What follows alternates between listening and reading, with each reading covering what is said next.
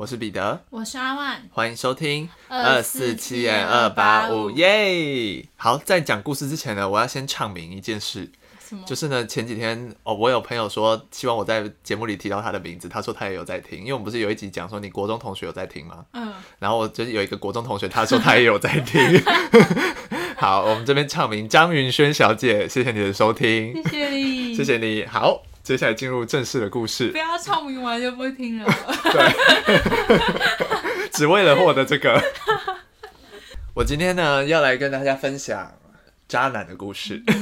就是呢，我朋友最近过着行尸走肉的生活，就是他遇到了渣男。这样，OK，我来跟大家细数一下发生了什么事哈。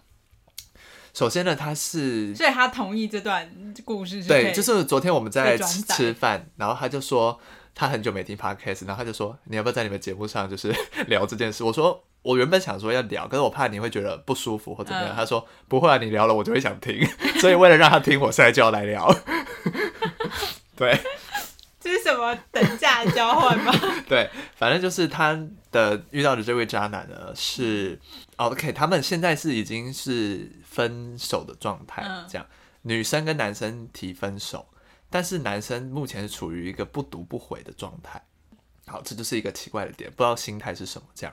然后呢，反正他做了什么事呢？首先是就是他我的这位朋友发现了他的男朋友在交往之后还是有在玩交友软体，然后对玩交友软体就是如果你只是滑好玩的就算了没关系，但他是还会去密一些女生，然后会有一些比较。亲密的话语，动机不纯。没错，没错，没错。这种好，这就是一个导火线，这样。嗯。再来呢，是有嗯，因为一个成 A P P 造成了很多困扰。这个 A P P 叫做 Zenly。哦。对，我在这边奉劝所有情侣哈，都不要下载 Zenly，因为会造成。下载吗？我有下载。你有用哦。因为 Zenly 对就是普通朋友来说，就是那种，比如说我们今天有约，然后我就会看你在哪里。那如果说你还你出门了，但你显示你在家，我就知道你在还根本还没出门。我从来没有，我我觉得那是一个很，对我曾经也是一个非常抗拒这件事情的人，可我还发现，对于有约这件事，然后一些会容易惯性迟到的朋友来说，对我来说是一种保障。这样，可是我觉得那是一个善意的行业。我告诉 我就会了，我就会点开你的整理看，你怎么还在家呢？但我我本来是没有用。对对对，所以我在这边奉劝哈，所有情侣最好不要下载真理，因为真理这个城市，我觉得它蛮蛮有一些恶趣味在的。嗯。好，例如说呢，去比如说你在看某一个人的位置，然后呢，如果那个人他冻结你，你就看不到他的位置。我知道，对，我我知道它里面的运作，但我不知道，但我没有用。对，然后但是这时候 Jenny 就会讲一些很直白的话，他就是说这个人冻结，就是这个人呃可能冻结你了，那可能冻结的原因，他就会说这个人可能是在躲你吧。你知道吗？他就会有一人诸如此类这种激怒别人、激怒别人的话，对，就是当你们在一个情侣关系里面，你对对方已经有点不信任的时候，你在看到这个话，你就会你知道会想很多，嗯，对。但是如果今天好，例如说我我男朋友今天冻结我，好，我想说你哪招啊？对对对对对，就很怪，而且他为什么有什么好冻结？对，但那他一定是在做一些事情，或者他想去一些地方，但不想让你知道。之类，但是冻结的原因有很多，有可能是讯号不好、网络不好之类。但是，对，但是有可能就会让人想很多。反正就是因为，对对，因为 Zenly 这件事情，就让他们会有一些争执在。对，然后最后呢是被呃，他就发现呃，他我这位朋友在回故乡一阵子的时候，廉价回回她的家乡一阵子的时候呢，他们不是就分隔两地吗？她发现她男友又冻结她了。冻结她呢，但是出现的位置是在大道城。那大道城这个地方是怎么样的一个地方呢？就是情侣约会圣地。哦，说夕阳家。对，晚上，对对对对对。但是呢，她男朋友会跟谁出现在大道城，然后还很长一段时间呢？对，所以呢，就是妈妈。对对对对对对对对对。反正就是诸如此类的一些问题之后呢，我这位朋友就决定要跟他。提分手，结果他提分手之后呢，完全不读不回，就是他完全是在逃避这件事情。但是很奇怪，他们 Zenly 又没有删掉对方，等于我这位朋友还是看得到她男朋友在哪，然后她男朋友会时不时的就冻结我这位朋友，等于他就是偶尔想让你看，然后偶尔又不想让你看，那到底是想要让他怎样，你懂吧？然后我这位朋友又跟他提了分手，但他又不回应，那这样的心态是什么样的心态呢？我就想问大家，对，因为我们已经讨论，就是我听他分享了这么多，大概一个月了吧的行尸走肉的生活，我至今得不出任何答案。这是什么星座啊？又往星座巨蟹座，星座大师。不要乱讲，算了，我们针对这个男的行为来讲，呃但我觉得这男的很厉害哎，我我不不得不说他很厉害，因为他的那种劈腿的那种保密功夫是做的很松散哎，就是他就是很大辣的辣的告诉你，我好像有在跟别的女生干嘛，然后就是很欲盖弥彰，嗯，然后觉得这男的没有，在怕你发现、啊，对他就是已经要提分手，但是为什么不给一个回应呢？就是你不读不回这样，然后就导致我这位朋友呢，天天以泪洗面，就是他会觉得说，他的以泪洗面从一开始的是觉得。就是你怎么可以说不爱就不爱，到后面演变成你怎么这么恶心？就是就是你知道那个情绪是一直在转换，但是这中间全部都是以泪洗面，等于就是这件事情没有解决的话，我这位朋友甚至没办法过回原本正常的生活。那我觉得要不要 先把这里一些暂时的删除一下？对啊，我就有建议因为啦。我觉得，如果他要，我不我因为我不知道里面可不可以删除好友，但是我建议我的建议是先把这男的从生活中剔除。对，就是他就算不回你没关系，至至少你单方面认为你们已经结束，你已经做了这件事，那就好。因为那男的就是不读不回，你也没办法去处理，你也不可能到他家楼下去堵他嘛。他甚至有想过，但是我觉得先不要，女生这样不好，就是危险。会而且也显得自己好像有点小家子气。对对对，不要这样，女生自己也太危险。那我觉得不要嗯不要这样，就是我觉得先就是自自他都已经提分，那就把这男的从生活中赶出去嘛。嗯，就是也先就不要看到对方，我觉得渐渐的时间过了就会好很多。虽然嗯不会说可能完全好，但我觉得会好很多。就是不要跟这男的联络，因为这男的现在的状态看起来就是我没有你，我也没差。对所以男的，我觉得除非那男的真的。爱他爱到不行啊，就是爱你那个朋友，爱到就是觉得说不能失去他，他对那些女生真的都只是玩玩而已，他可能才会有一天想开了，才会再回来找你。但我觉得目前看起来是而且回来也就是也不也不也不要哎。对啊，所以我的意思就是说，女生就是当做没这个，现在以后就觉得都没这个人了就好了。对，嗯，然后就让那个男生，反正他要要回不回随便他，反正哦他就现在就跟他没关系，就是这样的想法就好。嗯，反正我那个朋友最近就是很常会突然间就悲从中来，这样。但我觉得，但我觉得这种就是冻结，让人觉得感觉很差哎、嗯因为我我要嘛今天如果是我男朋友劈腿，要么就不要让我知道，直到有一天晴天霹雳，砰的砰的，我我看到直接被打死不不要让我有点知道点什么，又不知道点什么，就是好像每天都在过这种生活，我反而觉得很烦。我就想说，要劈腿就不要让我发现，你要是被我发现，那我就就白。对，就没有天秤座会原谅一次，没有没骨气，超烂，前面讲的很有道理，前面是大道理，最后是会原谅一后次。面这个前面这段要全部剪掉嘛，阿万的话一句都不能听，因为他就是会原谅的人。不是因为我分析别人的时候，都分析的头头是道，但我自己又是每个人都是这样啦对，啊，自己深陷的时候都是不一样的状态。我们这段结论是什么呢？远离渣男，爱惜生命嘛。对，甘甘蔗拜拜，顺便打歌，甘蔗拜拜。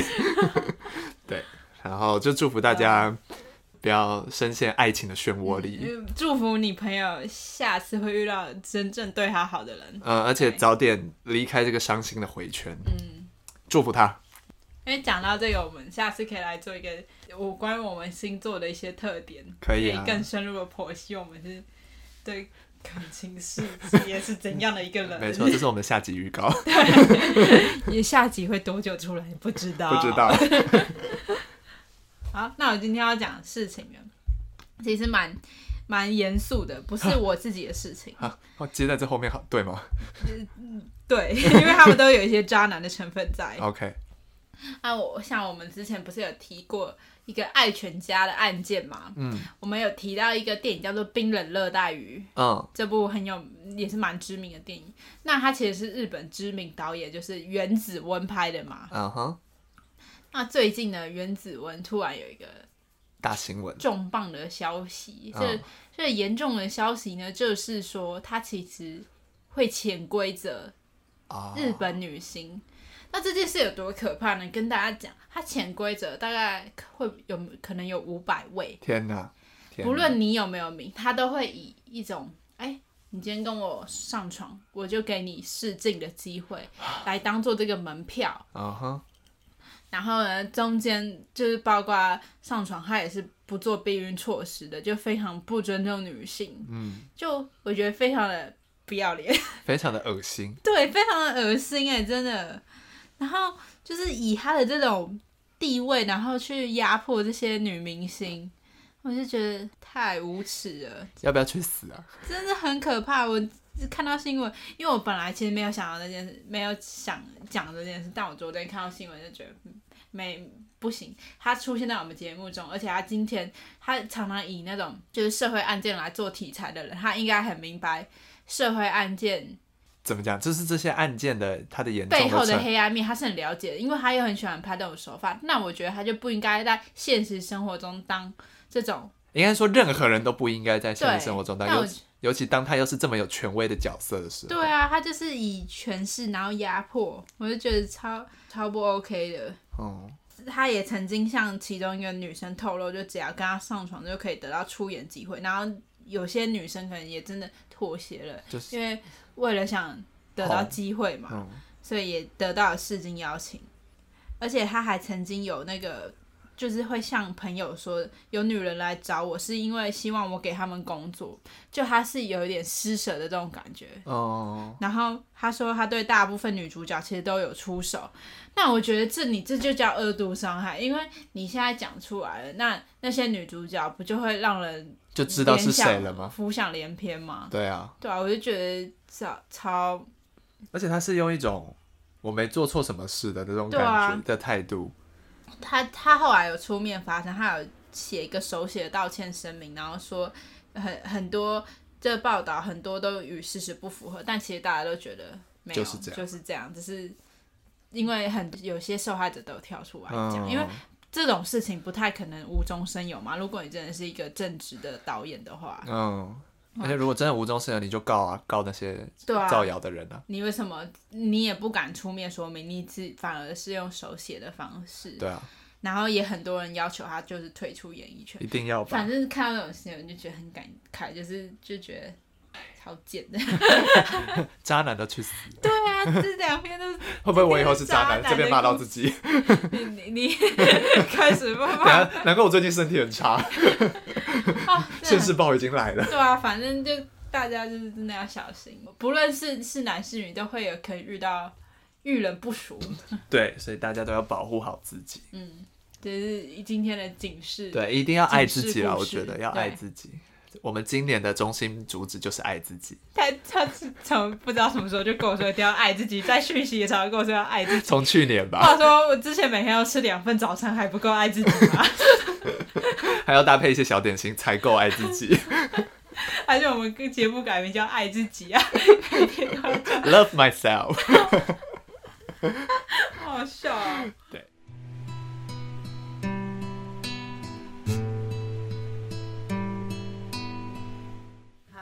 接着就来讲讲今天的案件。OK，我今天要跟大家带来了一起韩国的呃连环杀人。嗯，其实嗯、应该不能说是连环杀人案，它是韩国史上最严重的纵欲杀手案。OK，现在跟大家科普什么是纵欲杀手。根据美国法律的定义呢，就是这个凶险可能是一个人、两个人、三个人，就是这样小的团体或是单独的个人。那他在一段相对比较短的时间内，连续杀了两个或两个以上的人，叫做纵欲杀手。OK，那纵欲杀手跟连环杀手差在哪里呢？连环杀手可能会杀很多人，但是杀人的时间可能会就是断断续续，可能长达十天甚至几十年。但是纵欲杀手就是会在非常短的时间内杀很多人，然后就停，这样子就再也不会就不会再做别人。如果他又在做别人，那他就会比较偏向连环杀手这样。嗯所以其实纵欲杀手就有点像是我们现在听到的随机杀人嗯这种概念。那比较有名的案例，就像是我们之前几集有提到，像挪威大屠杀，或是像台湾的郑捷这种，就是有点像类似纵欲杀手。OK，那我们接下来就回到今天的案件。今天的案件要讲的是宇范坤案，宇范坤是杀手的名字。嗯，时间发生在一九八二年四月二十六日，地点是韩国庆尚南道宜宁郡，这是一个偏远的小村落。这样，首先先跟大家简单讲一下宇范坤这个人是什么人。一九五五年二月二十四号出生在韩国釜山。那他从小其实家境是比较偏清寒的，但他的父母其实都对他不错，就很不像是可能有一些连环杀手之类，他们可能小时候都有遭受过，比如说性侵或是不快乐的童年，嗯，之类，造就他们可能有一些性格上的缺陷之类。但是宇范坤的童年其实过得蛮蛮幸福的，他的爸爸是一名警察，所以他其实从小很崇拜他的爸爸。因此，他也立志要成为一名警察。而于范坤上国中的时候呢，突然间不知道为什么，这个原因不明，他突然他的性格有了巨大的变化。他本来从一个乖巧的小孩，变成就是对学业没有什么兴趣，然后他的脾气就变得很暴躁，还是叛逆期？有可能，但他就一路叛逆到长大。他成天就是逃学打架，在学校逞凶斗狠，就是过上有点像小混混的生活这样。没想到到高三的时候呢，宇范坤他最崇拜的爸爸因为结肠癌去世了。其实这件事对他的内心造成了不小的打击。时间来到了一九七八年八月，宇范坤从大学毕业，他进入了海军陆战队服役。那呃，即便他的爸爸去世，他也是没有失去他想要成为警察的这个目标。他说他逞凶斗狠的时候也想成为警察，对，不觉得很酷吗？因为他还有这个理想嘛，所以他在。军队服役的时候很认真的在训练，他整个服役的期间，他的那个考绩都是名列前茅，尤其是在射击的方面，所以他其实被军中同袍称为神枪手。那他退役之后呢，就如愿当上警察了。他在釜山为人民服务。那后来因为他的这个枪法非常高超，就被一些高层看到了，于是他就升官了，他被调到了呃首尔。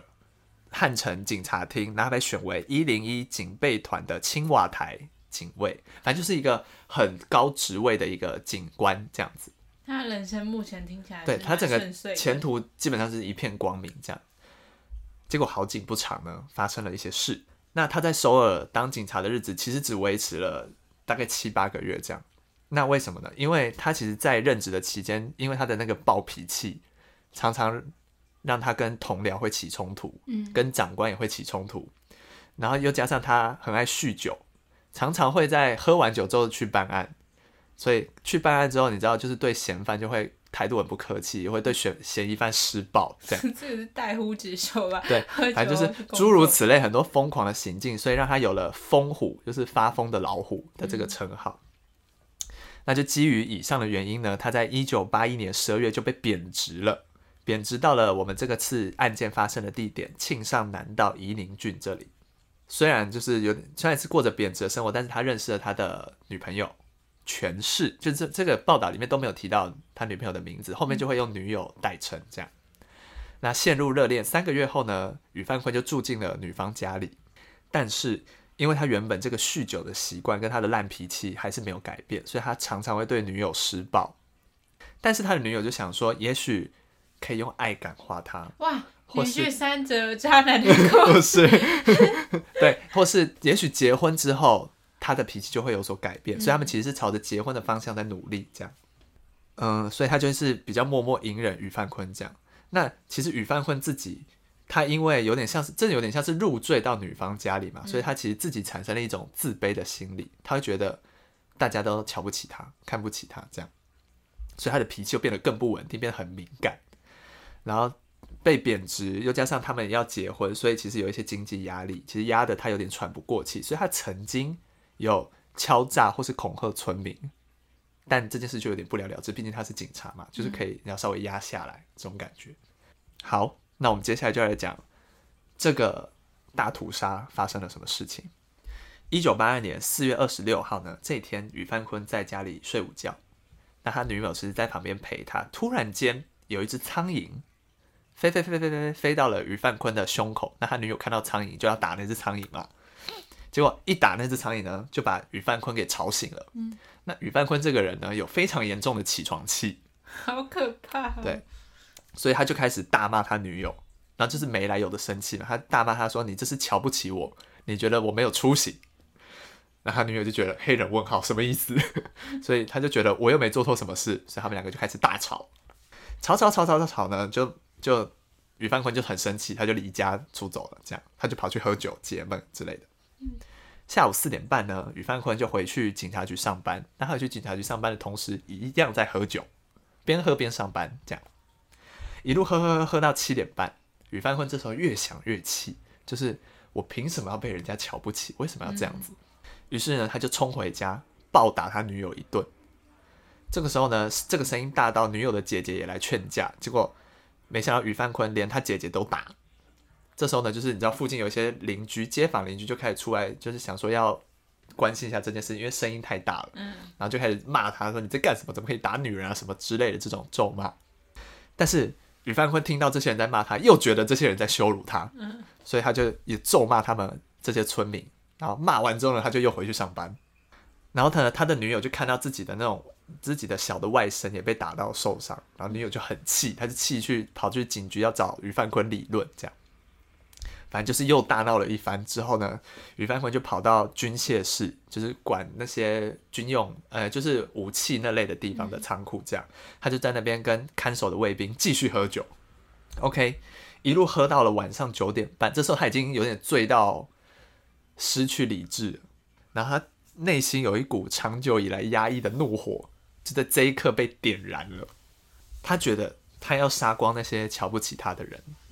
所以呢，他就偷走了军械室的钥匙，然后他在军械室呢拿走了两支卡宾枪、一百八十发子弹，还有七颗手榴弹。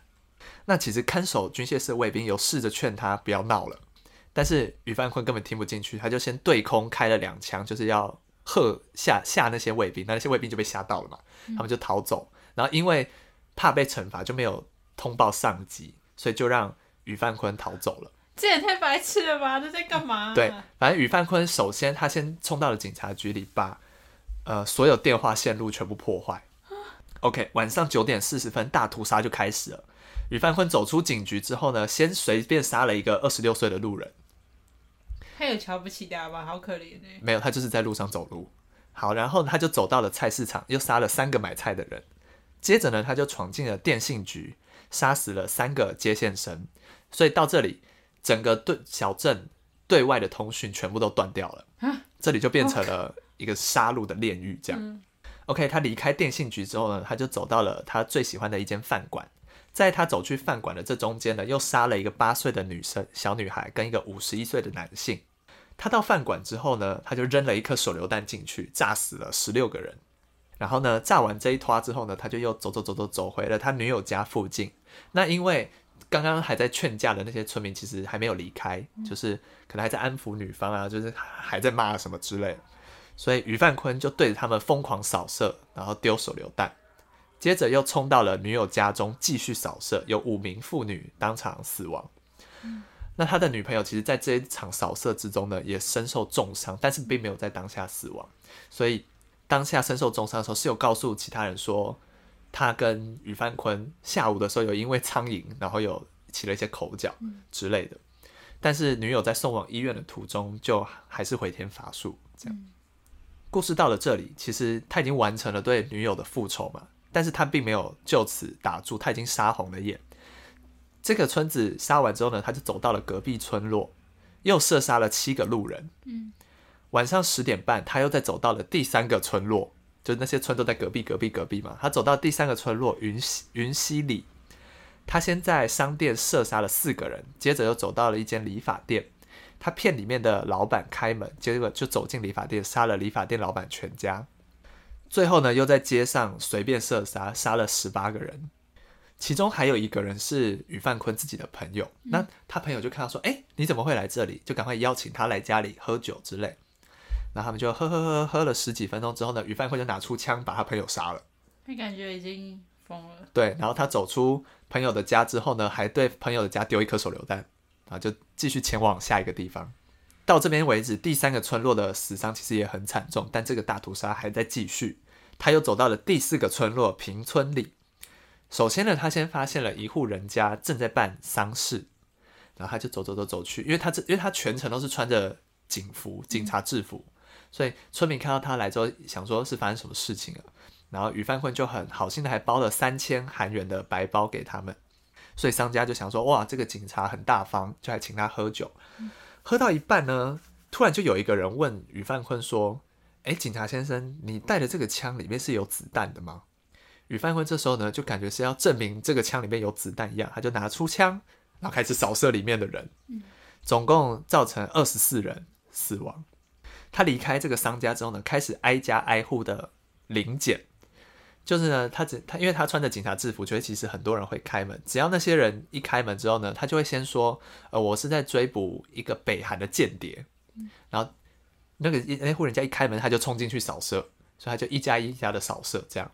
所以很多人是有听到枪声的，然后想说到底是发生什么事，因为有人耳闻说什么有北韩的间谍什么之类，所以大家是不敢开门的。然后灯也都关掉，所以宇范坤就开始找那些灯还亮着的。去挨家挨户的扫射，找了一阵子之后呢，他找到了一间杂货店，里面有一个高中生，他就跟那个他就拿着枪指着那个高中生说：“你去买两瓶可乐，我们来喝可乐。”然后呢，那个高中生就照做，然后他们就在喝喝喝，喝到一半呢，宇范坤就把他杀了。另外一个说法是说，宇范坤叫哦，宇范坤请这个高中生喝可乐，然后这个高中生喝到一半呢，宇范坤就把他杀了。对，反正结论都是这高中生也被杀了。然后高中生过世之后呢，他就持续枪杀了杂货店一家，然后继续又在大街闲晃，无差别的杀人，甚至特意去找了一个曾经拒绝他追求的一个女生，也走到他家杀了他全家。OK，时间来到了凌晨一点半，这时候宇范坤杀人杀的好累，他就随机走到一家，这家人其实已经被他灭门了，的家中，他就睡在他们的尸体中间，然后呼呼大睡这样。睡到了早上五点呢，他就走进了另外一个认识的徐姓人家，然后他就跟这一户徐姓人家说，他在追捕北韩的特工，所以他就要求徐家人要把大家都召集起来，要他要保护他们，因为他怕有北韩特工来攻击他们。那总共有九个人受骗，其中有三个人呢嫌这个房间好热，他们要去隔壁房间，所以于范坤就跟着他们到了隔壁房间。然后他就把两颗剩下的手榴弹绑在自己身上，抱着这三个人集体自杀。